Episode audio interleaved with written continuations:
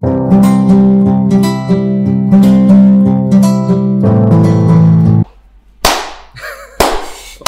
Venga, Ay, bueno, como eres de Jerez, pues he Claro. decidido empezar. Topicazo. Eh, nuevo episodio del podcast Animales Humanos. Hoy tenemos un divulgador sobre todo el contenido LGTB, una persona que se moja, por eso está aquí, es Sí, un requisito. y bueno, pues él es Daniel Valero, más conocido como Tigrillo. Un placer. Hola Ibai, ¿qué tal? Muchas gracias por invitarme a esto. ¿Qué, qué tal estás? Pues bien, muy bien, muy contento de estar aquí, con ganitas de charlar, la verdad. Siempre tengo ganas de charlar en realidad, así que... Vale, esto es largo, o sea que, que estrenas libro, ¿no? Estreno me, libro. han contado, ¿no? De hecho, mira, sorpresa, seguro que no te lo esperabas. te he traído un ejemplar para que tú lo tengas, para que tú lo leas si, si te apetece, si no, pues también lo Sí. tienes. Me gustan mucho los regalos, o sea que muchas gracias. Pues todo para ti. Tiene una portada bien bonita. El niño que no fui, que ah, te preguntaré sobre esto, que hoy, encima de Noemí Casquel, no había visto... Sí, a- ella pone la frase de del fajín que va alrededor, que me, me quiso hacer ese favor y se lo agradeceré eternamente, la verdad, porque además habla maravillas. Yo, o sea, que yo creo que se ha pasado un poquito con la frase. me tiene demasiado aprecio. Pero yo se lo agradezco muchísimo, la verdad. Vale, pues eh, nos pillamos una para... ¿Has probado la comida tú? No, no lo he probado, creo Ah. yo. Así que creo que voy a. Ah, pues mira, te estoy a punto de estrenarme. Sí, sí, sí. Es bastante saludable, azúcar residual. Y lo hacen ahí mujeres extremeñas. Huele bien.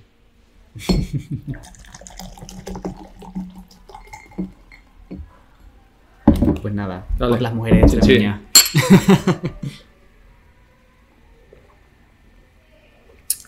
Oye, pues bien rico. Sí. Vale, pues vamos al lío. Vamos un poco sobre el libro. ¿Qué te, qué te ha llevado a hacer este libro? Pues mira, no lo sé. Yo supongo que tenía algo que como que sacarme del pecho, de alguna manera. O sea, yo publiqué mi primer libro LGTB para principiantes de forma que quería hacer una pequeña guía, por así decirlo, de temática LGTB, terminología y tal, una cosa bastante cerrada en cuanto a temática y algo que al final no era tan personal, aunque esté escrito en mi propio estilo personal. Y me apetecía hacer pues algo más personal. Sueno como cuando un, cuando un cantante viene a una entrevista y dice, este es mi disco más personal, ¿no? Sí. Bueno, pues este es mi libro más personal. Eh, porque quería hablar de, joder, al final en el, cuando hablamos del tema LGTB y de la LGTB-fobia que hay en el mundo, siempre estamos hablando de la agresión, de la paliza, del asesinato, que son cosas de las que hay que hablar porque siguen pasando. Pero a mí no me han asesinado nunca.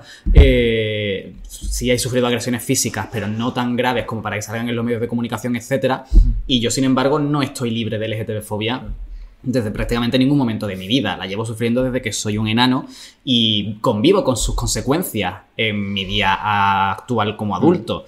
Y digo, joder, eso es algo de lo que no estamos hablando porque no se puede cuantificar tan fácilmente en encuestas, en estadísticas, etc. Y, y quería darle también esa importancia a todo eso por lo que pasamos las personas LGTB, bueno, muchas Mm. personas LGTB desde que nacemos y cómo nos condiciona en la adultez también por si acaso esto puede ayudar a una persona que esté en una situación en la como la que yo me encontraba cuando era adolescente, ¿no? Esto de, joder, hay algo que, que está mal conmigo, parece ser porque todo el mundo me lo hace ver así, no sé qué hacer, no sé no sé mantener una relación sana conmigo ni con mi alrededor porque he socializado en un rechazo constante que me está martirizando todo el tiempo. Creo que es importante compartir esas experiencias para que nos demos cuenta de que no es que haya nada malo con nosotros, sino que hay algo malo en la sociedad. Y pues bueno, mm, a base de mezclar mi experiencia personal, de desnudarme un poquito a nivel psicológico y de, y de bueno, de intentar darle un aire de ensayo para que se vea que no solo es mi experiencia personal, sino de que muchas de las cosas de las que hablo están documentadas, eh, pues bueno, pues nació esto, el niño que no fui, y ahí está. ¿Y, y la adolescencia cómo la recuerdas? ¿Fue fácil, difícil? Entiendo que... Eh, Pues un poco mierder, la verdad, Sí. si no el libro sería cortísimo. no, pues regulera, la verdad. O sea, yo es una cosa que digo siempre porque me parece absurdo que no hablemos de estos temas. Yo fui víctima de bullying homófobo eh, durante muchos años en el instituto, prácticamente toda mi estancia en el instituto. Hasta el bachillerato no empecé a, a estar un poquito más libre de todo ese peso, porque es cuando empecé a encontrar la forma de que me diese un poquito más igual.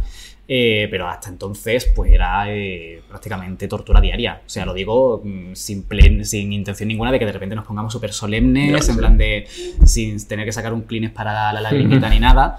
Pero, joder, yo aguantaba que día tras día viniesen los cuatro de clase a mi sitio a, cogerme de la cara, en plan de mírame la cara mientras te insulto, eh, maricón, hablarme en femenino.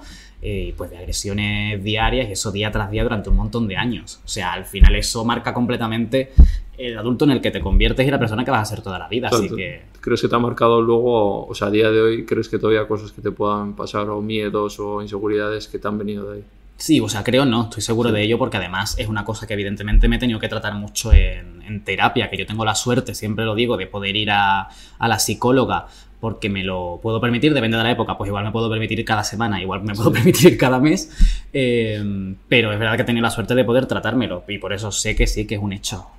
Bueno, fíjate lo que puede llegar a hacer daño desde que lo que te hacen con 13 años Claro, es que al final cuando somos niños y adolescentes es cuando estamos formando nuestra personalidad, mm. estamos socializando y al final si uno de los factores principales cuando estás socializando es el rechazo de tus iguales, el no haberte podido relacionar como el resto de niños, la sensación de que todo siempre hay algo mal contigo, de que no mereces respeto, joder, al final interiorizas que tú no mereces respeto, ¿sabes? Al final sí, por no hacer nada, o sea, por ser tú mismo, simplemente, o sea... Claro, exactamente, por ser un poquito diferente a, la norma, lo que es más habitual en el resto de niños, que no es una cosa que nos pase solo a, chavales LGTB, le puede pasar también a un chico cigetero, aunque es menos común. Pero, joder, esa diferencia, sobre todo porque todo el mundo alrededor intenta corregirla. Entonces, como podéis dejar de intentar corregirme, por favor. ¿Y qué, a qué recomiendas o qué consejo le darías a un chaval, chavala que esté en esa situación ahora mismo, que sea adolescente y que esté pasando por lo mismo? Pues es complicado porque es una mierda. O sea, yo, evidentemente, a mí me lo dicen mucho en plan, ¿y por qué no pediste ayuda? ¿Y a quién pides ayuda? Si lo que tienes es vergüenza, si es que esto para ti en tu cabeza es todavía peor pedir ayuda porque te, reduce aún más. Es como si ya te machacan por ser el cobarde, por ser el, flojo, por ser el que no es capaz de, de defenderse a sí mismo. Eh, es verdad que ahora existe la suerte de que en la mayoría de, municipios existe una asociación LGTB o algo por el estilo que tiene un grupo joven. Por ejemplo, en Jerez, que es de donde yo soy, sí que hay grupo joven LGTB. Y yo siempre digo, encontrad a vuestra gente. O sea, porque al final lo de la comunidad LGTB, que está muy últimamente, eh, Ayuso diciendo que es que hay, que ver que se colectivizan para, para, pedir privilegios, para no sé cuánto, mm. para pensar todos igual. Las paguitas. Claro, las paguitas, me encanta eso. Ojalá haya una paguita que viva en un bajo interior y me quiero mudar a un, a un ático con ventana que me dé la luz, ¿no? Pero, eh, joder, formamos una comunidad porque tenemos que cuidarnos entre nosotros. A mí encontrar una comunidad de gente que había pasado por lo mismo que yo y que me hizo sentir que no, joder, que nos ha pasado a todos, que no es solo a ti y que va a haber gente que te acepte y te celebre como tú eres y aquí estamos nosotros para ello. Y eso me salvó la vida y hay muchos adolescentes que es que no han encontrado eso. espacios seguros, ¿no? Buscar espacios, ¿no? Donde sentirse entendido, ¿no? Porque... Exactamente. ¿Y tú recuerdas la primera vez, porque he visto algún vídeo que has hecho sobre ello, la primera vez que te llaman maricón? Sí, o sea, estamos haciendo mucho marketing de eso, pero digo, joder, ya que me traumatizo para toda la vida, pues al menos intento sacarle algo a día de hoy. Eh, yo es la primera vez que recuerdo, igual no fue la primera la primera en toda mi vida, pero es que yo era muy pequeño. Entonces, lo, o sea, el book trailer de mi libro, que lo hicieron en Oh Global y que se lo agradezco mucho, cuenta eso, cuenta que yo estaba en el patio del colegio, a mí me daba muchísimo miedo jugar al fútbol porque es un espacio que se da como libre para la agresividad y para todo lo que hmm. personifica la masculinidad hegemónica y que sigue pasando a día de hoy. Es como un espacio seguro, pero para los homófobos. es como una cosa muy extraña. Eh, entonces a mí me daba pánico porque mis compañeros jugaban a pues a mala hostia, me ponían de portero porque yo era, si sabían que si me ponían en el campo yo no iba a correr detrás de la pelota, no había manera en la que yo fuera a ir a por ella. Entonces literalmente estaban pegándome balonazos todo el rato. Y yo hubo un momento en el que literalmente pues me abracé al... O sea, me, iban a tirar a portería y yo huí. En vez de defender la portería para que no marcasen gol, mm. yo huí, salí corriendo. Ese, y, me, y me escondí detrás del poste de la portería. Y hubo uno en plan de, es que maricón, pero es que además un súper cabreado de esto de es que vamos a perder el partido por tu culpa, pues maricón tal, todos los chavales empezaron a reírse, a gritarlo y todo esto con el profesor de, gimnasia delante, claro, que es cuando ahí tú dices, vale, el profesor no lo para, significa que, que eso está bien, que es lo que me merezco y que es la forma en la que yo tengo que en la que yo tengo que enfrentarme a esto a partir de ahora, yo sirvo para esto, yo como no sé hacer esto, como no me expreso de esta manera, pues me merezco todo esto. Y eso al final pues se convirtió en ya pues en tradición prácticamente diaria. ¿Y cuándo, cuándo acaba o cuándo ves tú que eso ya se va parando? Igual cuando pasas del instituto a, a otra cosa o... Parar no para. A mí en los comentarios de mis vídeos de ahora Siguen, me ya, siguen claro, insultando. sí. Claro, maricón, ya lo sé, ya lo sabía, no te preocupes. Eh, eh, otra forma es que tú empiezas a conseguir las herramientas para Sí, enfrentarte de otra manera. Claro, yo hasta que no tuve 16, 17 años no empecé a conocer a gente que también era que también era diferente en ese sentido, que eran personas LGTB, que se expresaban de forma distinta. Tuve muy mala suerte, supongo, porque en mi instituto y en mi clase nunca tuve una persona que se posicionara claramente a mi favor. Entonces, cuando encontré a toda esa gente y gané la confianza suficiente como para decir, joder, si es que yo estoy bien como estoy, hay gente que me está celebrando en otra parte. Ahí empezó a importarme menos que, que la gente me atacase con esto porque yo ya empecé a aceptar que no había nada de malo en, lo que, en ser un maricón, en, en ser blandito, entre comillas, en no ser agresivo, en no ser masculino. Y ahí empecé a decir, maricón, pues maricón sí. Pues exactamente, y ya empecé a reapropiarme de todo eso. Así que no fue hasta el bachillerato cuando empezó a pasarme, pero por una casualidad del destino que empecé a relacionarme con, con gente que era más como yo a raíz de reencontrarme con una amiga de la guardería, que me dijo, ven a conocer a mis amigos y descubrí que había gente más allá de gente que te hace bullying. Mm. Y había incluso otras personas que también eran hombres y no por ser hombres me atacaban. Yo eso no lo conocía hasta ese momento, así de fuerte es.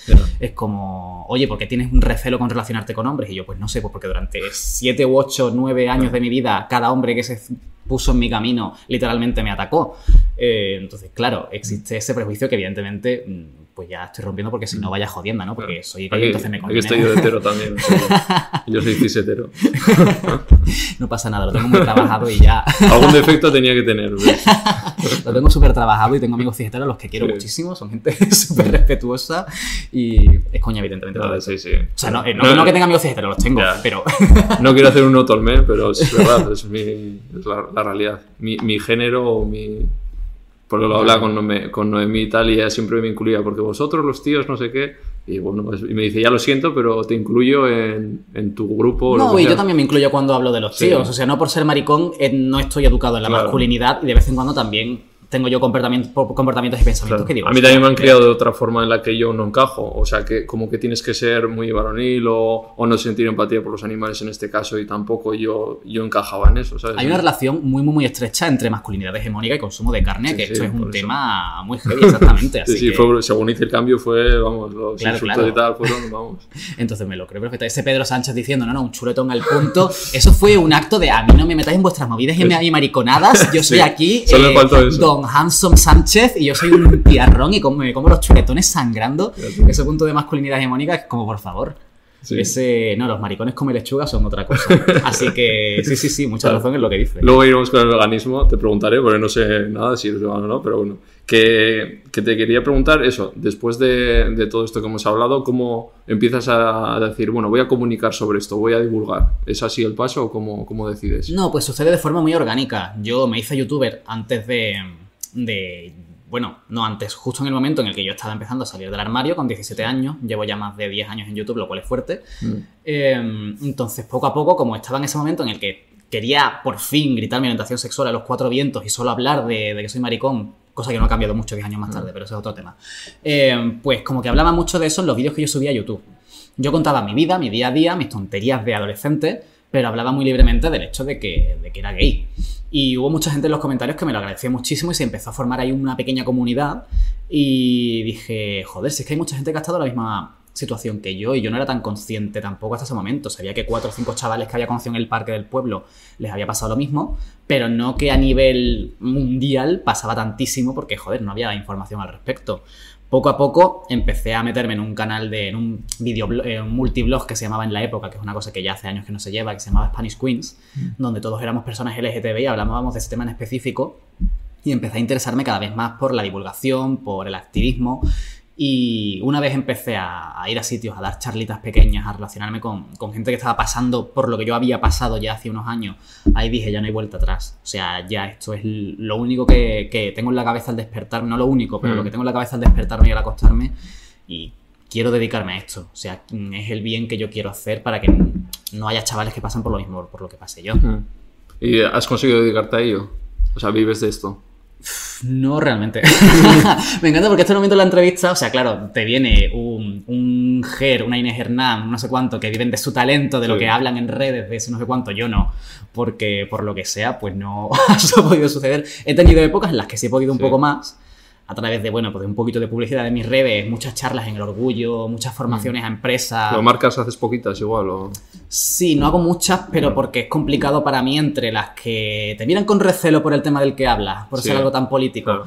y las que tú rechazas porque Sí, no te encajan me pasa demasiado. Igual. Yo digo, me voy a dedicar a las marcas y digo, pues si no acepto ni una, o sea... Claro. O sea, Porque si tienes muchos valores, filtras muchísimo, es entonces... más complicado. más complicado. También está la marca que solo te llama para que subas una campaña justo el 28 de junio, el día del orgullo, y en plan, Ya. mira, el 28 de junio es que no trabajo, Claro. no subo una publicidad Sí. de... Que les estará pasando ahora con el 8M a muchas igual también. Claro, exactamente. Entonces tienes que encontrar ahí un equilibrio complicado y en ese equilibrio pierdes pasta, pierdes Sí. pasta. Así que no, yo tengo mi trabajo aparte normalmente y ahora no, ahora estoy en paro. Ya sabéis, si necesitáis... sí, ¿no? por favor. ¿De qué trabajas tú? diciendo- ¿El qué? ¿De qué trabajas tú? ¿Qué es? Yo soy, eh, bueno, soy periodista y me he dedicado siempre a... Soy redactor de televisión. Ah, eh, o en temas dedicados a relacionados con la televisión. Ah, Y bueno, soy un redactor, básicamente. bien. ¿Redactor cuál es su, su función? Eh, Pues depende del, del medio del programa. Es Mm. como, o sea, tú evidentemente redactas, escribes, haces guion, haces lo Sí. que sea, pero en un programa u otro no tiene nada que ver. Yo he estado entrevistando a personas mayores sobre su vida y elaborando guiones con respecto a su vida, ocho horas diarias, con señores sordos al teléfono Sí. que no se enteraban de nada. Y he estado, eh, pues, inventándome tonterías y chorradas para hacer en el chat de Operación Triunfo. Y he estado mm. pues inventándome pruebas para que hagan los concursantes de otro reality en el canal de YouTube para que lo- la audiencia los conozca. O sea, es un poco todo. Mm. O sea, creas el contenido de. Ayudas a crear el contenido de un programa. Vale, vale. Y entonces, ¿pero de YouTube has ganado pasta? O sea, ¿se gana? En YouTube, bueno, he tenido épocas en las que me han salido más campañas y he Mm. podido mantenerme de eso. Porque Mm. yo tengo un trabajo que, por desgracia, es muy temporal. Haces Mm. un programa y a, la, y a la puta calle cuando termina Sí. el programa o cuando lo cancelan, que también pasa. Entonces me he podido mantener mucho en épocas entre mis ahorros y lo que ganaba de marcas. Sí. Y hay épocas en las que me ha ido mejor. Sí. No voy a decir Ahora que- YouTube se gana menos. Claro, ahora YouTube es que está muy en decadencia. De todas maneras, yo la mayoría de las campañas que he hecho han sido por Instagram realmente, Sí, donde he, he brillado un poquito más en, en teoría. En YouTube también me ha salido con varias marcas y tal, y me he podido mantener gracias a eso, pero es algo que si hubiera tenido que dedicarme dos años enteros de eso, no hubiera durado. Bueno, aquí estaba la resistencia de YouTube aguantando. Ya, bueno, YouTube, esa plataforma. págame, YouTube, Es págame. que, a ver, es, es un tema lo de YouTube. Vale, ¿qué, qué te iba a decir? ¿Cómo ves ahora la sociedad con todo esto que hemos hablado de, de la adolescencia? De, ¿Crees que todavía sigue igual? ¿Ha mejorado algo? Siempre lo digo que ha mejorado por una parte y por otra parte ha empeorado. O sea, eh, tenemos mucha más visibilidad y yo ahora de repente veo adolescentes con 13, 14 años que son lo más queer que te puedes echar a la cara y están puestísimos, que vienen a... A lo mejor voy a dar una charla a un instituto y me viene un chaval de 14 años o una chavala diciendo, bueno, yo es que eh, soy bisexual, pero es verdad que no sé si identificarme más como tal y tal. Estoy mirando mucho que quizá mi género no sea binario y en plan de, joder, o sea, yo con 14 claro. años, si me apartabas la, la vista de la, de, de la Play, te daba un manotazo, en Mm. plan de, no, por favor. Eh, como, joder, que... Hay más información. Claro, es increíble. O sea, estos chavales se están criando con, con otro tipo de referentes completamente distintos, Mm. con otra visibilidad completamente distinta, unas series que reflejan mucho más otras realidades, pero al mismo tiempo, pues tenemos mm, una respuesta mucho más radical en contra de lo que somos, porque ahora somos más visibles, molestamos entre comillas, y joder, está más fácil que te identifiquen por la calle y te peguen una paliza. Porque ya no, no hace falta que tú vayas mm, de la mano con otro tío para que te peguen una paliza, simplemente por cómo te expresas Sí. eh, te, te identifican. En plan, de este es un maricón, vamos a por él. Sobre todo cuando hay partidos y grupos. Joder, Vox lleva cuatro años relacionándonos con los pederastas. Eh, que eso es lo puto peor con lo que te pueden relacionar, porque al final es como quién va a tener simpatía por alguien de quien te han convencido que es alguien que abusa de menores, que abusa de niños pequeños. A los niños es a quien pre- todos queremos proteger mm, más en este mundo. Entonces, pues es una jodienda. O sea, el que te pega una paliza por maricón se cree que está haciendo algo bueno porque desde una institución le han enseñado que es un criminal, que es un buscapaguitas, que le está quitando la pensión a tu abuela, que está abusando de niños. Eh, joder, nos están poniendo a una altura que esto no lo llevamos, o sea, no lo habíamos visto tanto pues desde hacía muchos años. Claro, Y- entonces ahí no hay una evolución, sino un retroceso, ¿no? Es porque de, de parte de las instituciones. Totalmente, y los retrocesos son posibles, lo vemos en Hungría, lo vemos en Polonia, son sitios donde los derechos LGTB han caído en picado en unos cuantos años. O sea que el retroceso en derechos existe, que esto parece que la gente no le entra en la cabeza. ¿Y por qué crees que se ha dado?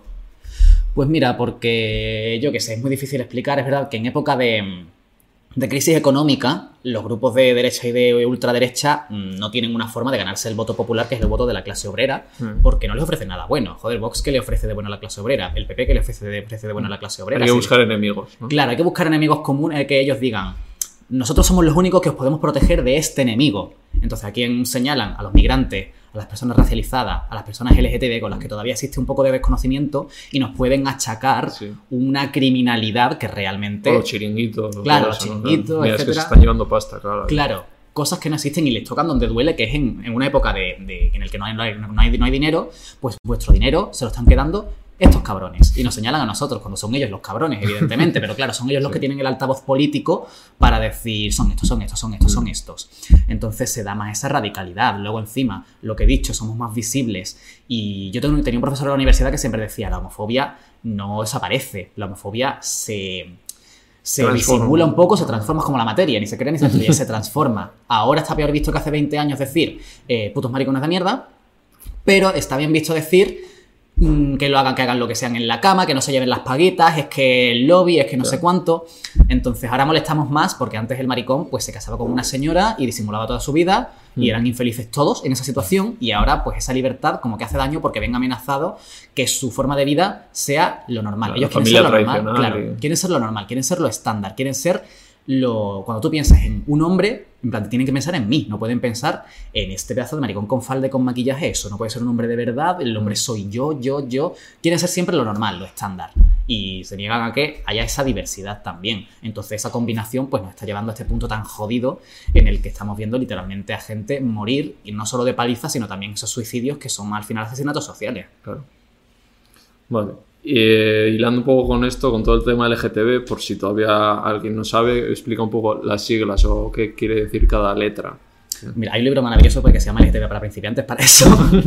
Eh, o sea, es un colectivo. Normalmente yo digo LGTB por resumir, hablamos Sí. de lesbia- mujeres lesbianas, hombres gays, eh, personas bisexuales Mm. en general y personas trans, las personas que no se identifican con el género que les asignaron al nacer. Mm. Luego es verdad que eh, hay muchísimas otras formas de identificarse que incluimos dentro de ese colectivo Mm. o utilizamos la palabra queer para resumirlo como forma de, de hablar de un término paraguas. Las personas de género no binario, que Mm. también muchas veces se les incluye en el espectro trans, que son personas que no se identifican ni como hombre ni como mujer, o personas que no han identificado de una forma tan directa su orientación sexual porque no saben muy bien por dónde tirar, que no pasa nada.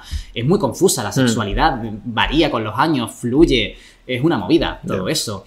Eh, simplemente es un colectivo que existe para que las personas que se, se expresan o sienten una atracción de una forma no normativa que no es la tradicional de hombre cis se enamora de mujer cis, se casan y tienen bebitos, eh, pues toda esa gente tenga un sitio en el que sentirse en un punto en común y reivindicar unos derechos de forma unida y cuidarnos mutuamente. Vale. ¿Y cómo definirías tú el género? ¿Qué es el género? El género es una pedazo de movida. sí. El género, a ver, es un concepto social eh, que nos divide y no eh, a las personas. Eh, de verdad, hay mucho de físico y de biológico en, su concepción inicial, pero también tiene muchísimo, de, tiene muchísimo más de social y al final nos carga con unos estereotipos, con unas pautas de comportamiento, con unos cánones. Cuando se dice los hombres tienen que ser así, las mujeres tienen que ser sumisas y quedarse en la cocina, todo eso son mandatos de género. No hay nada biológico en que una mujer pues tenga que llevar tacones y un hombre no, por ejemplo. Todo eso hablamos de los mandatos de género, eh, que es una cosa que pues estaría muy bien que no existiese. Mm. Pero claro, es una cosa un poco utópica en el sentido, hay, mu- hay muchas formas de construirlo, eh, no es una cosa binaria tradicional, o sea, no es que siempre haya sido hombres y mujeres y ya está, es una cosa que se ha ido construyendo con el tiempo, pues para oprimir a la mujer, para capitalizar y reproducir socialmente unos mandatos normalmente capitalistas que en otras sociedades no funciona así, en otras sociedades pues no tienen hombres y mujeres, tienen hombres y mujeres tal, tal, tal, tal y tal, o Mm. tienen siete géneros. Claro. Es una cosa eh, jodidamente complicada y muy, muy, muy social y que cada vez estábamos deconstruyendo un poquito más, por suerte. Y hilando con esto, vamos con el melón del tema trans. Eh, las personas trans, ¿por qué sigue habiendo tanta controversia con la ley trans, con las personas trans? ¿Por qué hay como esa división dentro del feminismo con, con las mujeres trans? Bueno, pues me encantaría, me encantaría decir que realmente no hay tantísima controversia, solo que realmente las personas que están en contra. Hace mucho ruido, ¿no? Eh, claro, hace mucho ruido las personas. Al final, las personas privilegiadas que tienen un poquito más de visibilidad y un poquito más de esto, pues. Ojo, con la ley trans se lió mucho, ¿eh? Claro, se lió bastante por culpa de, bueno, pues de Mm. cuatro personajes que dijeron, no, joder, lo mismo que estábamos diciendo antes del hombre de verdad quiere ser el hombre de verdad de él, pues por desgracia hay mujeres que también quieren decir, no, la mujer de verdad soy yo. Y yo soy la que tiene el monopolio de este despachito donde puedo estudiar de mis cosas de mujeres y puedo tener esta, este puestecito de tal. Y al final viene mucho de eso también. El academicismo ha hecho mucho daño. Es decir, yo no voy a compartir mi academicismo, mi puestecito y mi esto con, con estas personas que al final no sufren la misma presión que sufro yo. Yo, bueno, joder, No. sufren, sufren una parecida, solo que además otra extra. Claro, quiero sí, decir, sí. igual hay ciertas diferencias en la forma en la que sufren algunas de ellas, pero Las que digas- estadísticas de las mujeres trans son brutales. o Claro, sea, que tú me digas que una mujer trans es una privilegiada en ningún sentido, te quiero decir. O sea, me estás poniendo de ejemplo a Caitlyn Jenner, que es el ejemplo entre un millón de mujer trans millonaria y tal, que hizo su fortuna antes de, de salir Sí. del armario como mujer. Pues muy bien, te quiero decir, también existe. La mujer de Alemania ha sido durante años. La, o sea, la presidenta de Alemania ha sido durante años una mujer. Mm. Eh, ya no hay machismo entonces, me estás diciendo. No hay ningún Mm. tipo de. O sea, me parece un completo absurdo. Creo que no hay motivo ninguno para dejar a las mujeres trans dentro de, de- fuera de fuera de todas las ayudas y todas las cosas que se necesitan para que la mujer esté segura y esté medianamente protegida e incluida. ¿Y cuál es su argumento para entenderlo entre lo que ellas abogan más por un fe- por el, bio- el biologismo, ¿no? Como que Mm. la mujer es lo que con lo que naces, ¿no? ¿Y qué relación con lo que hemos explicado del género para que la gente lo pueda entender? ¿Qué, qué nudo hay ahí? Es, pues es, es difícil de explicar, pero es un absurdo que vuelve al determinismo biológico por la parte por la que no debería. Todo este argumento que se ha utilizado de forma milenaria para decir eh, los maricones no están bien porque biológicamente estamos hechos para que el hombre este, se sienta atraído por la mujer, porque son los que pueden procrear, porque eh, pene en vagina, tal, tal, tal, tal.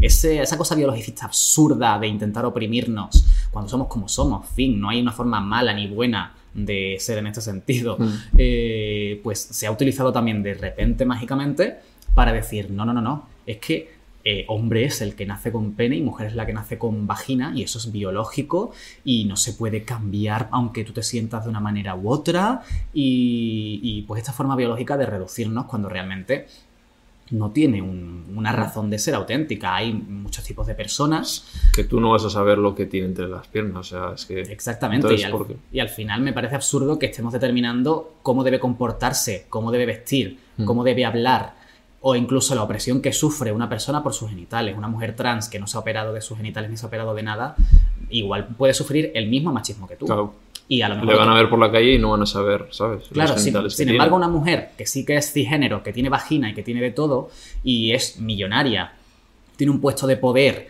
etcétera, pues no va a sufrir el mismo machismo. Hay demasiados factores como para reducirlo, ¿no? Solo a- Exactamente, hay tantísimos factores, tantos factores sociales, que reducirlo todo al tema biológico es una reducción al absurdo que no ayuda a nadie, pero tampoco ayuda a las propias mujeres cisgénero. Mm. Porque te quiero decir, me estás diciendo de repente que la opresión y el machismo nacen del hecho biológico de que tú tienes vagina.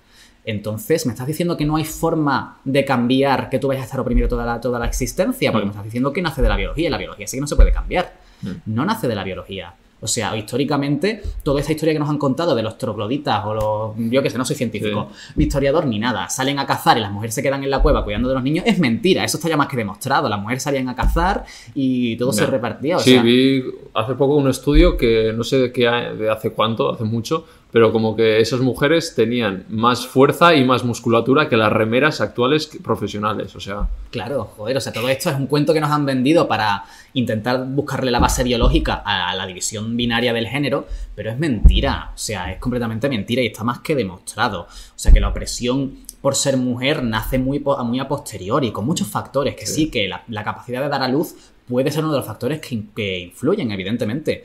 Pero es- no es el único. O sea, me estáis diciendo que, que tu opresión es biológica y no se puede cambiar porque ha, ha sido así desde el principio de los tiempos y es absolutamente mentira. Hay muchas otras cosas que mirar. Y ahora encima se está poniendo muy... eh, he visto bastante, bastantes noticias y tal, como que están indignadas por las personas trans que están participando en deportes y así, como una nadadora, ¿no? Que, que están todos en plan como que está batiendo récord o, o como, que, como que es una superioridad, ¿no? Que, o sea, ¿qué piensas de, de las personas trans dentro del deporte y todo esto. Pues mira, hice un vídeo entrevista Sí. a un chico trans que hacía bien, sí, en mi canal y la verdad es que me, me ayudó mucho a entenderlo porque es verdad, bueno, primero que se pone mucha atención a la mujer trans que bate un récord, pero no a las 500 mujeres trans que tienen unos, Sí. unas marcas y tal más normales. Es como si una mujer trans gana, de repente ya todas las mujeres trans fuera del deporte. Y yo, Mm. mira, es que alguna tendrá que ganar solo por estadística, Claro, porque hay muchas que hacen deporte. Es absurdo. Y luego es verdad que el deporte, que es una profesional y competitivo, que es una cosa en la que yo soy un absoluto, des- mm, no, Mm. tengo un desconocimiento absoluto en este tema, eh, pero es verdad que se rige muchas veces por divisiones de género, que es un absurdo, porque realmente dos mujeres, que son las dos mujeres desde que nacieron las, las identificaron como mujeres, pueden tener unas características físicas y biológicas tan diferentes Claro. que hacerlas competir sea mucho más injusto que si, que si compiten igual una mujer cis y una mujer Claro. trans que a lo mejor se merecen mucho más en esas Mm. cosas biológicas. Igual que un nadador que tiene un 38 de pie y un nadador que tiene un 45, Claro. si los dos son hombres cis, van a tener un- una categoría completamente distinta en cuanto a su habilidad Mm. física. En tu vídeo me ayudó mucho también a entender eso también, porque en principio dices como, claro, si a una persona, a una mujer trans, como que va a tener como más, eh, yo qué sé, que va a correr más, como que no sé qué. Pero luego lo piensas y dices, joder, yo por ejemplo, cuando era crío jugaba básquet, yo mido, no llego al 1,80 y había gente con mi misma edad que ya medía 1,95 y, y yo decía, joder, qué injusto esto. Pero, es- pero te lo comes, entonces igual que lo otro, ¿no? O sea, son diferentes características que tenemos todos. Entonces vas a dejar de que no compita el que ya mide, o sea, dónde se pone la- el límite, ¿sabes? O sea, son sus características y ya está, tienes que asumirlo. Claro, igual hay que replantear los deportes para que se reagrupen las categorías por un concepto que sea de verdad basado en lo físico y no en lo social como es el género. Que las personas que miden dos metros compitan entre ellas, que las personas con un 45 Claro. de pie Es que es compitan más injusto eso. ellas. Que... Eso, Sí, igual, yo, es no, una, yo no llego y está. igual es una movida reorganizar todo el mundo así, pero es que es una movida a lo que nos estamos enfrentando. Me parece que es menos movida. eh, o sea, o me- es más justo hacerlo, como yo estoy diciendo, Mm. que hacerlo de la forma en la que se está haciendo ahora, que de hecho se deja fuera a muchas mujeres cis de las categorías femeninas, porque aunque sean mujeres cis, hayan nacido con vagina, etcétera, etcétera, pues igual hay una que nace con más testosterona de, lo habitual, igual hay otra que nace con tal, y hay muchas historias de mujeres cis a las que se les ha dejado sin competir siendo mujeres cis. Semenya, por ejemplo, ¿no? Esta que era intersexual, puede Sí, ser. claro, eh, incluso que no se consideran, llegan a considerarse intersexuales, Mm. Pero bueno, pues tienen ese tipo de variaciones que no están Claro, tan recogidas. Están eh, igual que lo que te digo, igual que hay otra que tiene una musculatura enorme Claro. por genética, pues Claro, exactamente. O sea, igual que hay tíos cis que con tres veces que vayan al gimnasio están petadísimos claro. y los hay que vamos a hacer toda la vida, pues unos cuerpos Claro. Y somos Pues, los dos igual se aprovechan de, esa genética o esa biología, entonces pues en este caso también. O sea, ¿por qué en ellas no, sabes? Exactamente. Yo creo que sería más justo reagrupar así que de repente decir, no, las mujeres trans y los hombres trans fuera, cuando de hecho también hay mujeres cis y hombres cis que se están quedando sin competir Sí. porque se está. Porque además también hay mucho racismo en esto con que el baremo que se utiliza es el baremo biológico para la persona blanca occidental de cierto país, nacida con tal, tal, tal, tal, tal. Y hay personas con otros rasgos que se quedan fuera porque dicen, no, no, no, este rasgo no es de mujer ni es de hombre. Yo, ¿cómo que no, hijo de puta? Si yo son- soy una mujer desde que se me siento mujer, soy mujer, me han asignado mujer desde el primer momento.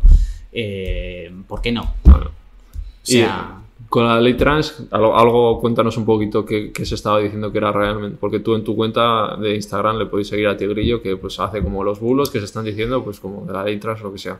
¿Qué se decía y no era tan cierto?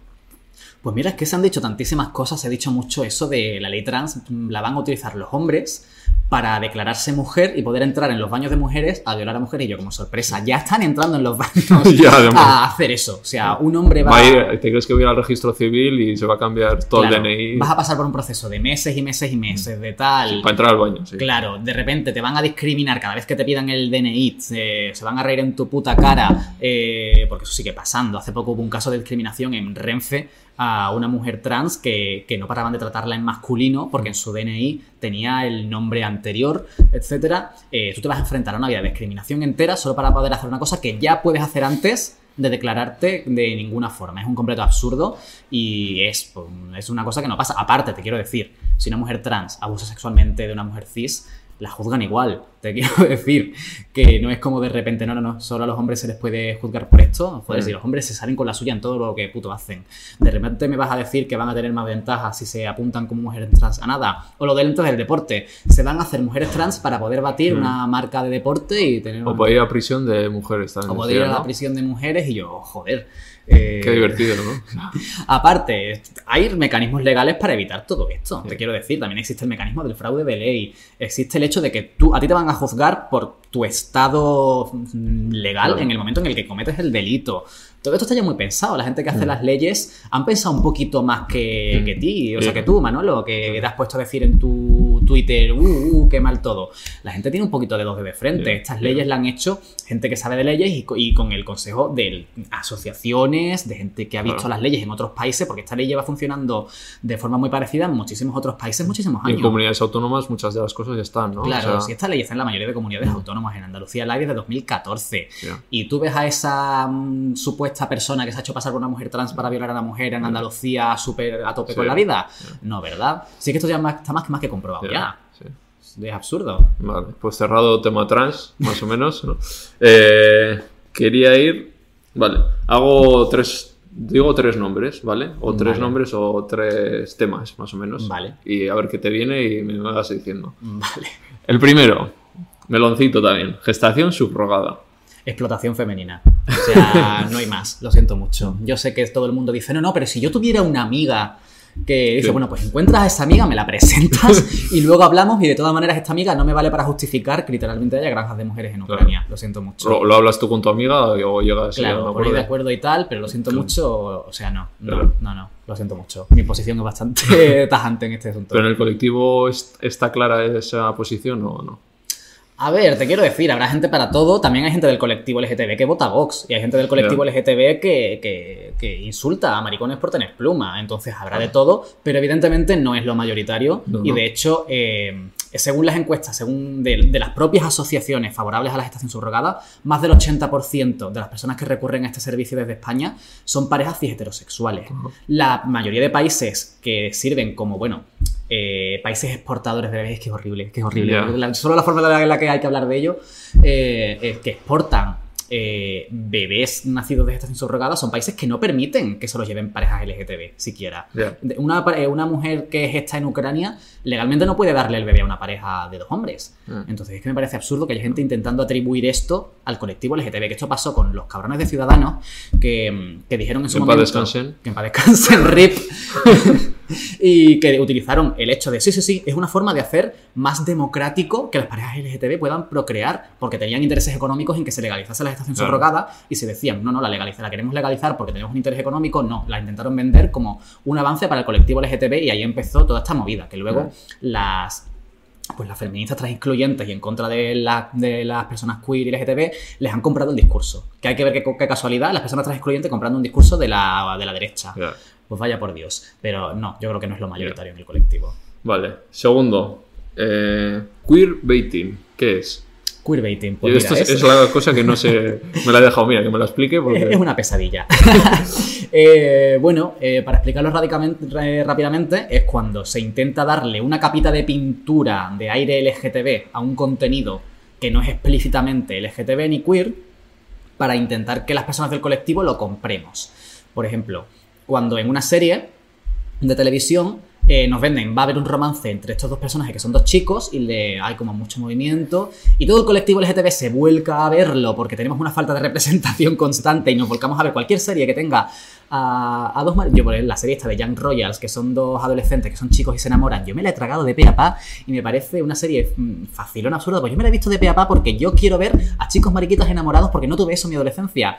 Entonces si en una serie me venden que va a haber eso yo me la veo de pe a pa la consumo me vuelvo el mayor fan Mm. porque no he tenido ese referente y lo necesito. Y luego resulta que era mentira que te lo han vendido un poquito así, Mm. pero realmente ambos acaban casados cada uno como una señora, nunca pasa nada, y así no pierden a su público tradicional, que se va a enfadar mucho si ve mariquitas en una serie, pero gana todo el público LGTB que se vuelca a tope con este tipo de contenido. O sea, es un rollo como greenwashing, ¿no? Pero de, en, el, en tema LGTB, ¿no? O sea, como Sí, que gente que no esto se suma solo por fachada, ¿no? Claro, algo así. Sí, se puede aplicar pues a casi todo, no solo a series. Entonces es un poco una pesadilla. Eh, tercer nombre, eh, asexualidad. Bueno, pues eh, es una orientación sexual. Mm, hay que dejar claro que no es ningún tipo de problema, que no es ningún tipo de, de nada que se pueda curar y hay personas pues que su orientación sexual es así, sencillamente. No es la falta de orientación sexual porque tiene una acepción que queda así como fea, que es como que les falta algo. Eh, entonces, bueno, pues es un tema sobre el que falta también mucha información y mucha representación. Incluso a mí mismo soy una persona a la que le cuesta entenderlo. Eh, hace poco ha salido un libro que se llama La Revolución Asexual, Mm. Y, solo lo tengo echado un vistazo, no me lo he leído entero, pero yo creo que puede servir mucho para, romper prejuicios con ese tema. ¿Te conoces tú a gente asexual? Pues no directamente, o sea, sé de personas que lo son y les sigo en redes porque me mm. gusta seguir en redes a gente de todo tipo para que me, me hagan ver otras cosas. claro, no tengo amigos de forma directa que lo sean, mm. pero sí que sigo gente un poquito del estilo así en plan... O sea, que no son tan activistas y eso, pero de vez en cuando hablan de sus realidades y eso y me gusta conocer. Eh, vale, pues los tres temas dichos, vamos con... Te quería preguntar un poco por el orgullo, eh, que nos explicaras un poco cómo surgió lo de Stonewall, ¿no? Porque igual tiene como esa vinculación, ¿no? Porque se, ahora se hila como algo festivo y tal, pero que realmente es algo reivindicativo y que tiene su lucha y, su, sufrimiento detrás, ¿no? Entonces, ¿cómo que explica un poco a la gente cómo surgió todo lo de Stonewall, los, bueno, pues para que no lo sepa, eh, nosotros celebramos el Día del Orgullo cada año en honor a unas revueltas violentas que hubo en, un bar de ambiente en Estados Unidos que se llamaba el Stonewall Inn. Y allí la policía en los años 60 pues se presentaba a los bares de ambiente donde se juntaban sobre todo gente lo menos normativa posible, pues eh, maricas con pluma, eh, lesbianas muy masculinas, drag queens, personas trans, etcétera y se presentaba la policía pues para detenerlas porque en aquella época pues iba en contra de la moral, de las mm. leyes, etcétera. A las mujeres trans, por ejemplo, si llevaban tres prendas de ropa que no estuvieran asociadas a lo masculino, las detenían y se las llevaban a la cárcel. Entonces hubo una noche en la cual la gente que estaba allí pues en lugar de dejarse detener tan fácilmente pues iniciaron iniciaron una revuelta mm. cuando estaban deteniendo, dicen, cuentan a una mujer lesbiana, pues empezaron a tirarles cosas a los policías, empezaron, bueno, pues a lanzar cosas, a ponerse violentas. Y fue un momento en el que dijeron, mira, no más, no vamos a seguir soportando esto. Eh, poco después pues empezaron a organizarse asociaciones, empezaron a organizarse movimientos y al año siguiente organizaron la primera manifestación del orgullo que fue para reivindicar que estaban hartas de ese trato, que se las detuviera por ser quienes eran y que querían sus derechos. Evidentemente el movimiento por los derechos de las personas, eh, queer, LGTB, etcétera, no nace ese día. Sí que había muchos otros movimientos, pero ahí es donde decimos que nace el movimiento contemporáneo, porque empezó a darle otro aire, un asociacionismo, empezó a darle una visibilidad a lo no normativo dentro de la expresión de género y del género, por ejemplo, porque había pues, movimientos y asociaciones, pero estaban un poco más fundamentados en el típico, bueno, soy un hombre el que le atraen los hombres y puedo ser igual de digno y de masculino que el resto. Y era como, mira, mm. no tengo puta intención de ser masculino, mm. soy como soy, soy así y quiero reivindicarlo también. Desde entonces, cada año, pues rememoramos esa revuelta, violencia contra la policía, que esto creo que es muy importante, y contra las instituciones por nuestros derechos, mm. y nos manifestamos por todo lo que nos queda y por lo que todavía tenemos que exigir a las instituciones. Y bueno, que a día de hoy se le ha dado un aire muy festivo y se ha desviado un poco del punto en muchos sentidos. Bueno, tiene la contrapartida de que en los años 90 la única forma de hacer que el orgullo hiciera ruido y se uniese más gente saliese en los medios, saliese en televisión, etcétera, fue darle ese aire efectivo. Si ponías una carroza que se paseaba con música de Fangoria sonando a toda hostia, pues se unía todo el mundo. ¿Tú estás contento con, cómo se hace o...? No del todo, o sea, sí que creo que hay muchos movimientos reivindicativos, existe la manifestación del orgullo crítico en muchas ciudades, mm. muchos eventos culturales. Creo que el orgullo estatal, como tal, el de las carrozas y las fiestas, bueno, da visibilidad a un tema, pero por otra parte nos quita, nos quita esa carga reivindicativa. O mm. sea, todo esto de al orgullo puede ir todo el mundo.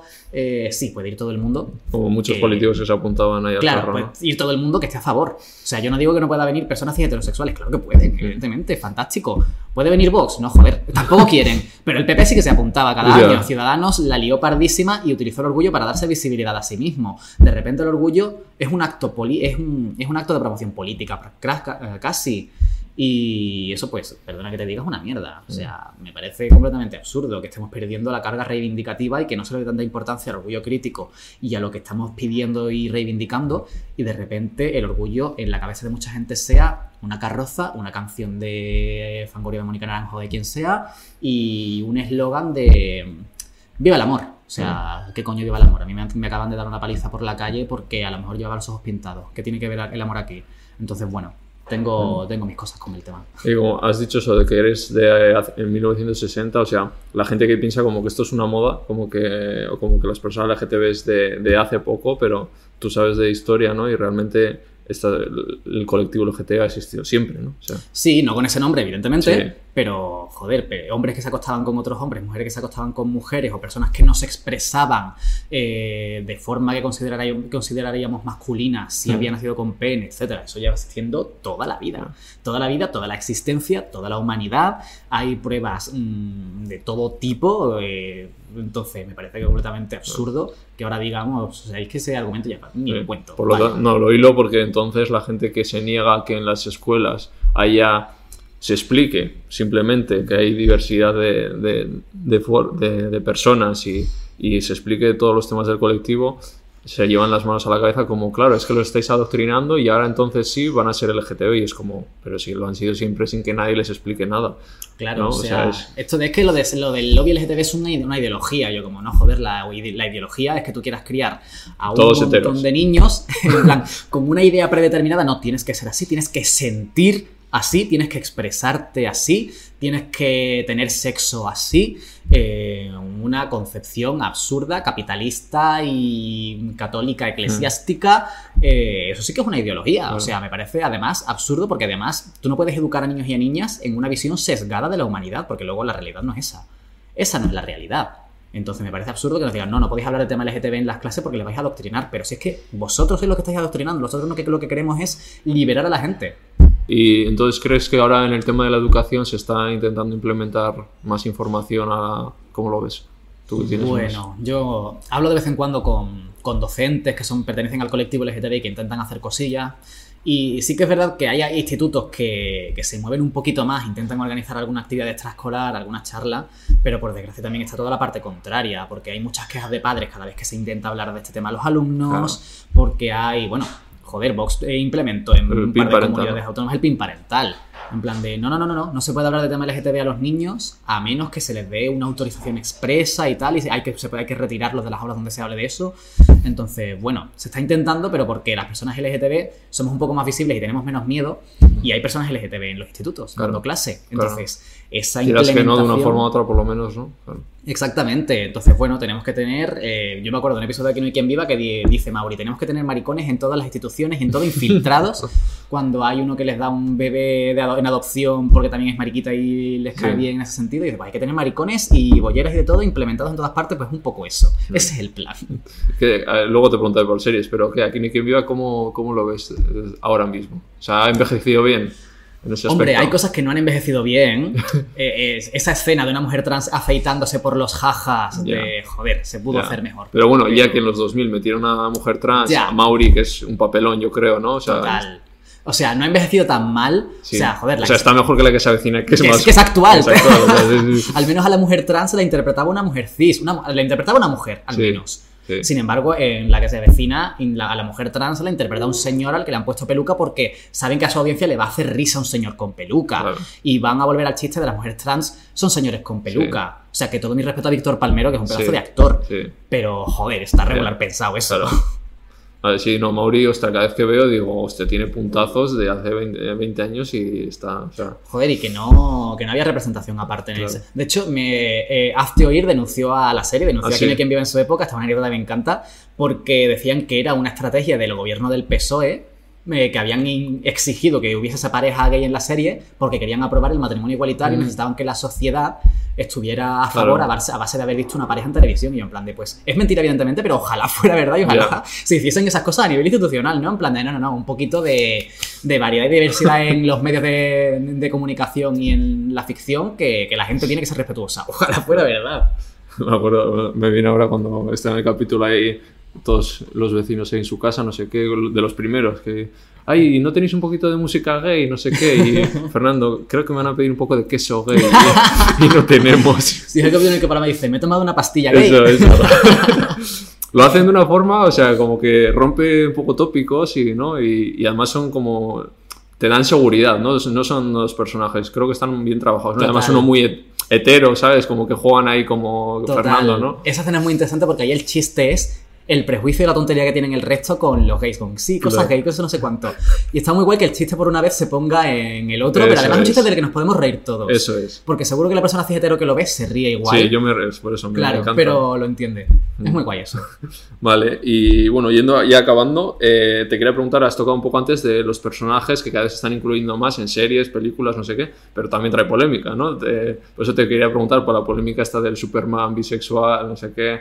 O sea, ¿por, qué, por qué sigue causando, o sea, qué más te da si Superman es bisexual o no? O sea, Pues lo hemos hablado antes. Eh, la gente, lo- sobre todo las personas que siempre han tenido la hegemonía de la forma de ser y de existir, la hegemonía corporal, quieren seguir siendo el estándar y quieren ser el que se siente reflejado en todo. Este soy yo para los hombres, para muchos hombres Mm. fijeteros.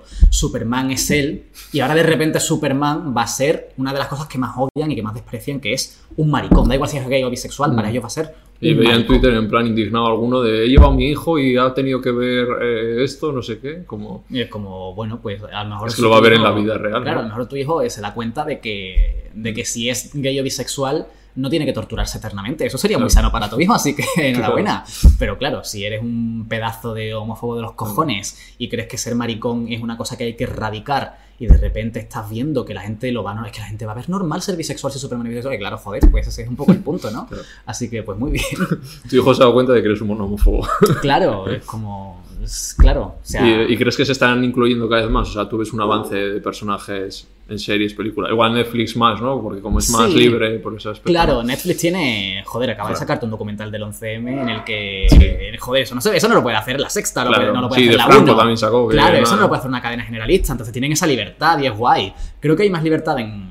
Con esa libertad de creación que hay un poquito más y con el hecho Mm. de que las personas LGTB, con esto de que estamos un poquito más visibilizadas, también entramos un poquito dentro del mercado. Mm. O sea, ¿es la capitalización de nuestra existencia la mejor forma para normalizarlo? Igual no. claro. Pero Bueno, ya os tocaba, ¿no? En plan, Claro, yo creo que la gente lo está disfrutando, ¿no? También, Claro, o sea. o sea, ya- yo lo siento mucho, es lo que he dicho. A mí antes. me ha cerrado también, siempre he visto esto y, y de repente ver Sex Education o, Mm. o otros, a mí también como, pero bueno, te rompe esquemas y es, es para su función, ¿no? Entonces yo creo que está bien también. Totalmente. Ah. Me pasó con la serie que he dicho antes, con la de Young Royals. O sea, es una serie sobre el, el heredero al trono de no sé quién y millonarios. Una serie con la que yo me quiera sentir identificado. No. Pero hay dos adolescentes mariquitas. Me la voy a consumir, vamos, de pe a pa. En plan de me da igual que me capitalicen, me la voy a ver entera Claro. porque yo llorando lagrimones en plan de es que yo no tuve esto con 15 Claro, años. eso es. Entonces, joder. Vale. Luego vamos con las series. Eh, vamos. eh, vale, sí, igual sí. Luego, antes de entrar con el tema veganismo, que no, no te me libras. No, no, me parece, me parece estupendo. Sí, sí. Eh, mitos del SIDA, que he visto que has hecho algún post y así, explica un poquito. Pues es un tema del que hace falta hablar mucho Mm. porque, bueno, pr- eh, primero la gente sigue creyendo que el VIH y el SIDA es lo mismo. No lo es. VIH es el virus y el SIDA es cuando ya desarrollas el síndrome como tal. Eh, a día de hoy, tener el VIH se sigue considerando un castigo divino para los maricones viciosos que lo están cogiendo y merecen un castigo por promiscuos, etcétera, etcétera. Eh, y hay un, pues una, una cosa que la sociedad dice que una persona con VIH es una persona indigna, una Hmm. persona que tal. Cuando realmente el VIH es una cosa que puede pillar todo el mundo. De hecho, durante el año pasado eh, hubo más contagios de VIH entre personas cis heterosexuales que entre personas LGTB. ¿Cómo se puede pillar el VIH? Pues el VIH se puede pillar manteniendo relaciones sexuales, normalmente con penetración sin, sin protección. Se puede. Ent- entre personas eh, cisetero o- Sí, de cualquier. vale. O sea, penetración vaginal, penetración Vale. anal. eh, se puede pillar, evidentemente, pues, por ejemplo, compartiendo jeringuillas y tal. Mm, Que eso es una cosa, porque al final del tema de la sangre, sí. pues se puede mm, pillar Sí. mayormente de esas formas. O bueno, también muchas veces una persona que tiene VIH y que da a luz, pues existe la posibilidad, si no está en tratamiento, de que su hijo también Mm. tenga VIH. Por, por herencia, o sea, por genética. Claro. Pero es algo que a día de hoy, con el tratamiento, que es una pastillita y tal, Sí. no tiene prácticamente consecuencias, no tiene prácticamente síntomas, no desarrollas el SIDA nunca. Si a ti te detectan el VIH a tiempo y tomas tu pastillita y tal, eh, no tienes síntomas apenas, no tienes ninguna condición en tu vida, Sí. no... Puedes tener relaciones, aunque sea sin protección y solo puedes. Sí, sí, cla- claro, si llegas al punto en el que te haces indetectable, que eso es que tienes una carga vírica tan, tan, tan, tan, tan pequeña Mm. que no se puede transmitir, tú ya puedes tener relaciones sexuales sin preservativo y no pasas el VIH siquiera. O sea, que es que ni siquiera eres un peligro en ese sentido. Igualmente, utilizad protección, Sí, por favor, sí. que el VIH existe, pero aparte existen pues sífilis, Claro, eh, sí. gonorrea, un montón de cosas. Por favor, utilizad Y tener, y tener hijos en el caso de. Bueno, sí, también existe la posibilidad. En plan de. Iba a hacer un chiste. Esa, esa eso sí que es una ITS, pero no, vamos a dejarlo. Vamos a tener un poquito de filtro. Eh, entonces, eh, realmente lo que más condiciona ahora mismo la vida de una persona con, con VIH es el estigma. El hecho de que te señalen como, no, no, no te relaciones con este que tiene VIH, que Claro. tiene SIDA, que no sé cuánto. En plan de, uff, es que he conocido a un chico que me cae muy bien, que me encanta, pero es que tiene VIH. Yo no quiero ir toda la vida con la preocupación de se lo voy a pillar. ¿Qué preocupación? O sea, por favor, eh, te tomas tu pastillita, no puedes pasarlo. Eh, y aparte, utiliza preservativo por si las moscas, pues, pero por otras esto, pero que es que no, de verdad, que es que no hay forma de decirle a una persona ahora que su vida cambia radicalmente por tener VIH, solo por el estigma de que la gente te va a señalar. Es- entonces, contra eso es contra lo que hay que pelear. Vale. Y en el caso del SIDA, En el caso del SIDA es verdad que muy, muy, muy poca gente actualmente, bueno, en, en España, Sí, evidentemente, sí, sí. que tenemos un, pues, un sistema médico, etcétera, muy, muy, muy poca gente desarrolla el SIDA como tal. Evidentemente, Mm. si lo desarrollas, pues eso ya sí que es un problema. Porque al final eso es algo que, que te afecta mucho al sistema inmunológico, a muchos sistemas, y sí que es más complicado. está ahora como en tratamiento. He visto algún esto como para curarlo, ¿no? O tanto... Sí, bueno, la vacuna contra el VIH eh, pues está en desarrollo desde hace mucho tiempo. De hecho, aquí en España hay muchísima gente que ya se la está poniendo desde tiempo, algo, la del ensayo. Mm. Eh, algunas les estarán poniendo de verdad, otras el Sí, placebo, sí. como suele pasar, como se hizo también con la Sí. del COVID. Y es algo que está en desarrollo que ya tocaba, porque joder, eh, se podría haber inventado hace Ya. 30 años, lo que pasa es que no ha convenido a nivel económico, que esa es Si- otra Si mierda. fuera de ciseteros la enfermedad, ¿no? Sí, o sea, si se hubiera atribuido a las personas cis heterosexuales, anda que no se hubiera hecho rápido, pero como se atribuía a maricones, a putas, Ya. a, Mm. A personas racializadas, etcétera, etcétera, etcétera, pues decían, bueno, esta gente se puede morir, que no pasa nada. Porque igualmente no, no capitalizan, no, no generan Claro. dinero esta peña, si son gente que está tirada en la calle. Entonces, pues se ha dejado abandonar a la gente y se le ha dejado morir, que eso es una cosa contra la que, por la que nos tendrían que pedir perdón eh, eh, a, pues a todos esos colectivos que históricamente se han dejado morir por el simple hecho de ser como eran. En plan, esta gente es prescindible. Mm. Vale, pues vamos con el último tema, el veganismo. Venga, que- yo he preparado para esto. Digo, Sí. me, me preguntarán sobre este tema aquí, Sí. digo yo, ¿no? Bueno, Pregunto ya de 5 o 10 minutos, o sea, las charlas no son sobre el tema, pero además no te he preguntado porque me gusta no saber nada y de repente preguntarte Ah, y qué piensas tú del veganismo, no sé si eres vegano, te, te vi en un, en un sitio vegano, pero comiendo, Sí. pero no sé si... Sí, o sea, yo soy vegetariano desde hace, desde, bueno, desde octubre de 2016. Ajá. Eh, no soy vegano, eh, me gustaría dar el paso en algún momento, un poquito más adelante, cuando tenga, esté un poquito más asentado y tenga más tiempo para volver a hacer otro cambio en mi alimentación.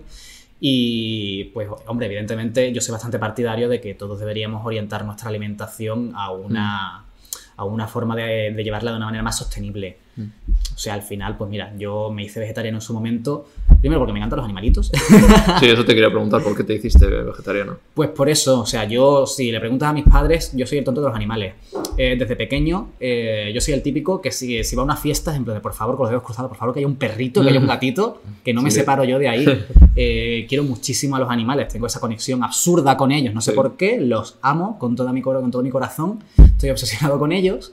Y mm, entonces, pues, desde pequeño, pues no me gustaba comer. Mm. O sea, yo recuerdo el trauma que cuando yo descubrí que una cosa que yo estaba comiendo era conejo. Yo, pero ¿cómo voy a comerme yo un conejo? Si yo tengo conejos en mi casa, porque además yo en mi casa tenía pato, gallinas, conejos, eh, Sí. pues, no a nivel granja, pero bueno.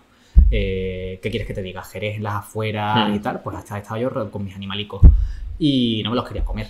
Entonces, en cuanto, siempre tenía, tuve claro que en cuanto tuviese la oportunidad y me fui, si fuese a la universidad y tal, quería empezar a, a virar hacia el vegetarianismo. Probé siendo muy joven eh, y no me salió bien, pero también es verdad que es que yo comía como la mierda, entonces yo el, el filete de pollo lo sustituía por tres estos de lechuga y al final pues me dieron Ya. chungo. Sí.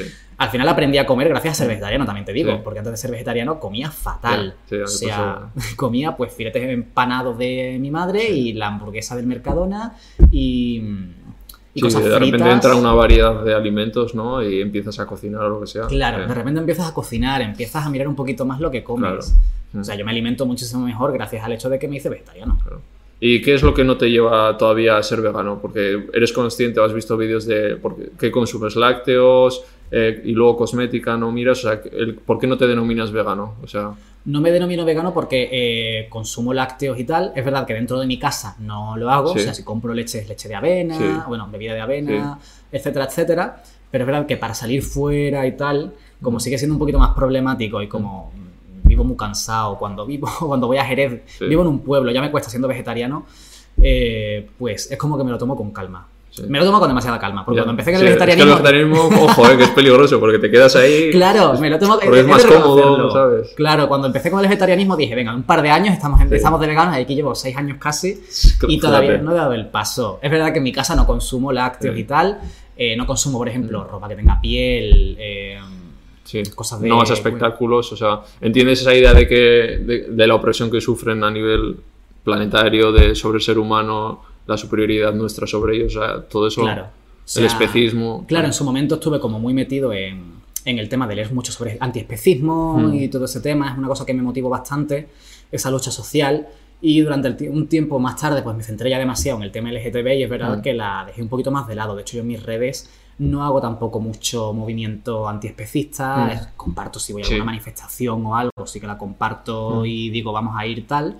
Pero no, no soy una persona que sea vocal todo el rato con respecto al tema. Mm. Eh, entonces me gustaría volver a recuperarlo un poco más en algún momento. Bueno, y este es el, estás en el momento perfecto. Hoy ya, Ya. por aquí han pasado muchos que han dicho, venga, ya que vengo con Ibai, Ya, al final es lo primero concienciarte más, que igual, igual no estás del todo, porque si estuvieras igual del todo dices, mira, aunque salga fuera, me miro mis opciones porque no siempre es fácil. Y eh, nosotros los veganos hemos estado en cada sitio que dices, pero como que mi, mi paladar no está por encima de la vida del animal, ¿sabes? O sea, Total. Entonces, aunque sean huevos y lácteos, sabemos lo que hay detrás. Hay una explotación brutal, un uso. El antiespecismo se basa en no utilizar a los animales. Entonces, ahí ya los estoy usando y es como, me busco la vida. Si tengo que comer bocata de lechuga, tomate, cebolla y pimiento, gracias. pues, Ya. eh, ¿sabes? Totalmente. O sea, yo creo que en algún, en un momento, algún momento pronto espero. Mm. O sea, es verdad que intento. O sea, siempre que salgo a comer. Aquí en Madrid es fácil Claro, salir a en comer Madrid y consumir todo vegano y no hace falta gastarse un dineral. Hay Mm. sitios muy baratos donde por 7, 8 euros comes vegano y comes Sí. bien. Opciones ya tienes y en los supermercados, además. Claro, cada vez. Eso es lo que estoy viendo, que cada vez en los supermercados es más fácil y eso me está dando ya la energía que yo. Claro, ya te ves ahí el queso vegano y tú, que ya. Claro, todavía no lo he comprado nunca, ¿verdad? No, que yo en ¿eh? mi casa no compro queso. No, porque yo, que- ya- yo creo que me he acostumbrado muchísimo a casi vivir sin queso. Sí, ya. sea, el Entonces- Lidl ahora tienes de todo, sí. Sí, sí, y la verdad es que me, pa- me parecería bien. En plan, de tengo que. Voy muchísimo al Lidl, la verdad, Sí. con todo lo de los productos veganos. Entonces, bueno, en algún momento terminaré de. O sea, que tú en un futuro te ves pro- próximamente vegano. sí, totalmente. Mi alimentación realmente es bastante vegana Mm. con. Y además ya me has dicho que lo del antiespecismo ya lo... Porque hay gente que se queda como que es una dieta, pero bueno, tú ya has leído como que va a más. O sea, que es un movimiento de liberación Sí, de... sí, sí. Y además de lo que hablamos antes, que de, de anarquistas que liberaban animales, que saboteaban caza y tal. O sea, que era... Es, es un movimiento político, realmente. Total, evidentemente. Total, está- total. Sí. Y está sea, guay que confluyan, me gusta en plan del colectivo LGTB, feministas, o sea, como una intersección de todo, ¿no? Al final luchar contra opresiones de todo tipo, ¿no? Todos estos movimientos al final tienen siempre muchos vectores claro. y muchos de ellos se cruzan mucho. Claro.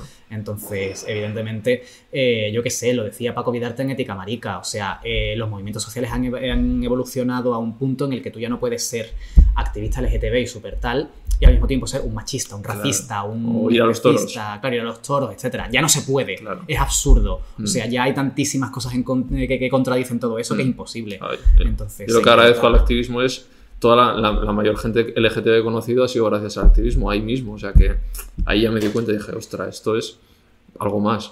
Total. O sea, yo con conocer a tanta gente del tema LGTB y tal. O sea, yo, la- yo creo que la mayoría de gente le- de activistas LGTB y tal que conozco o son veganos o Ya, son es mínimo verdad. Cada vez que vegetarianos. entrevisto más también, sí, sí. Sí, y en mi grupo de amigos y amigas de aquí de Madrid igual. Muchísimas. Mm. Pero porque hay una reflexión a todo, ¿no? O sea, te cuestiona las cosas, no te importa...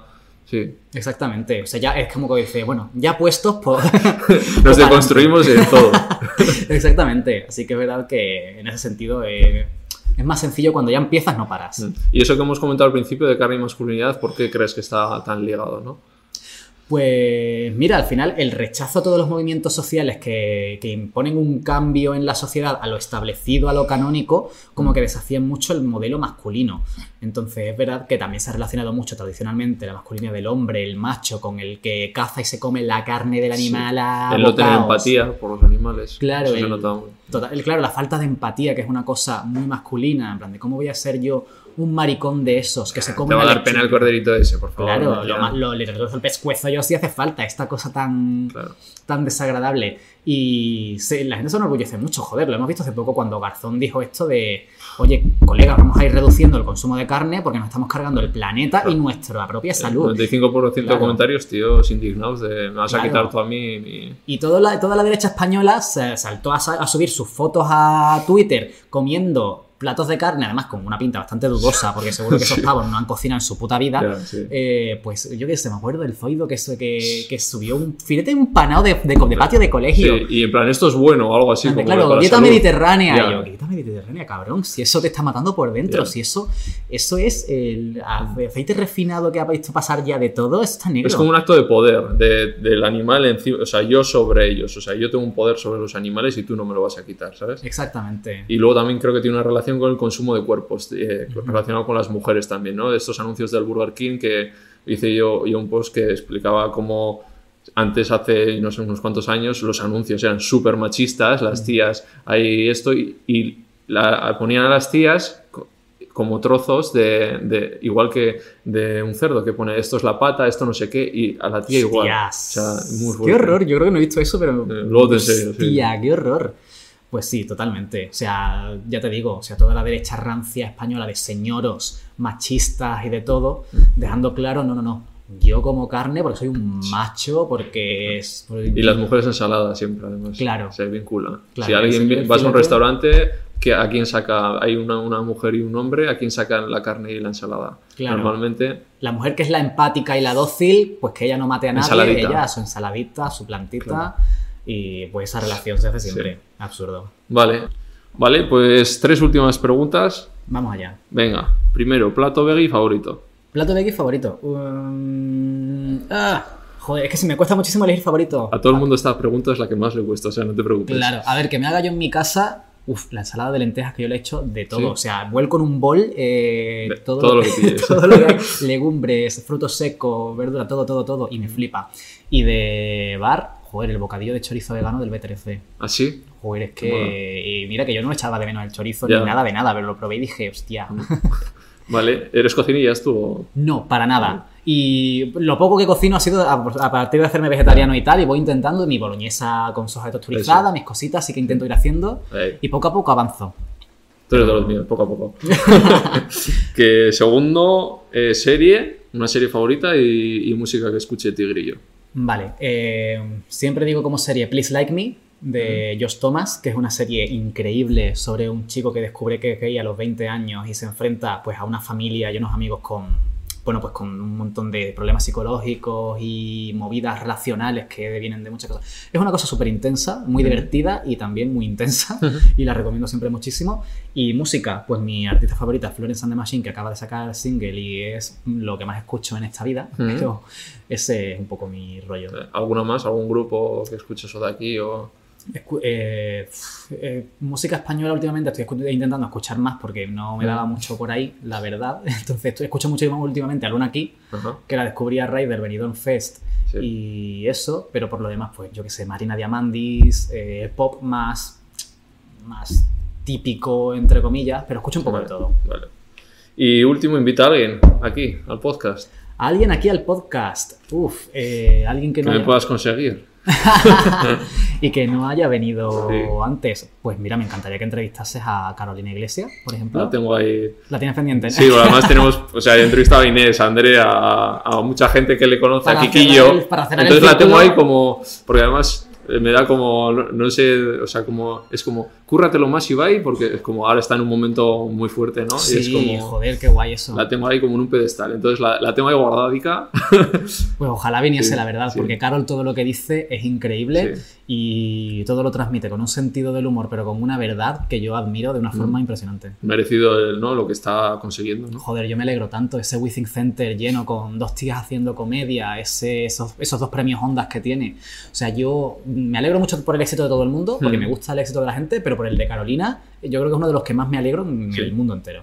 Y yo, bueno, yo siempre suelo apuntar ahí gente que pueda ver que, que puedas conseguir. Tengo aquí a Ro. No sé si te llevas con Ro. en Sí, claro, Sí. la amo. Yo si quieres le mando un Ah, WhatsApp de tu parte. y además también increíble su, su discurso y su sentido del humor. Es una persona con un carisma y que transmite una alegría y un amor. Vale, pues me quedo Así ahí que- con Roy y con Carolina, posibles. Que nada, doy a todo el mundo un regalillo que me va a traer regalillo para Tigrillo. ¿Tenemos regalillo? Ah, Eso es para ti. ¡Hala! De Basque. Ay, me encanta el color. de ropa sostenible, de verdad, no, no de la otra. Ellos critican mucho a las otras marcas Bien hecho. y nada, producen todo aquí. Me encanta el color con toda, Sí. mi, con toda mi alma. Además tengo un, un outfit chandalero que es justo de este color, así Sí, que ya lo tengo completo ostras. 100%. Muchas gracias. Qué guay. que has estado a gusto. Muy a gusto, muy, Sí. muy, muy a gusto. Me lo he pasado muy bien. Vale, bueno. Así que muchas gracias. Que, bueno, el libro, ¿dónde lo puede conseguir la gente? O...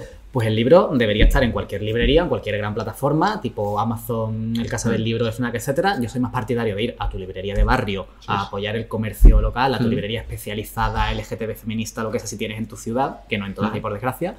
Eh, pero debería estar en prácticamente todas partes. Vale. Pues que te vaya genial con el libro, Muchas gracias. que ha sido un placer, he aprendido también cositas. Muchas gracias. Así que nada, que nos vemos. Chao. me veo prontito.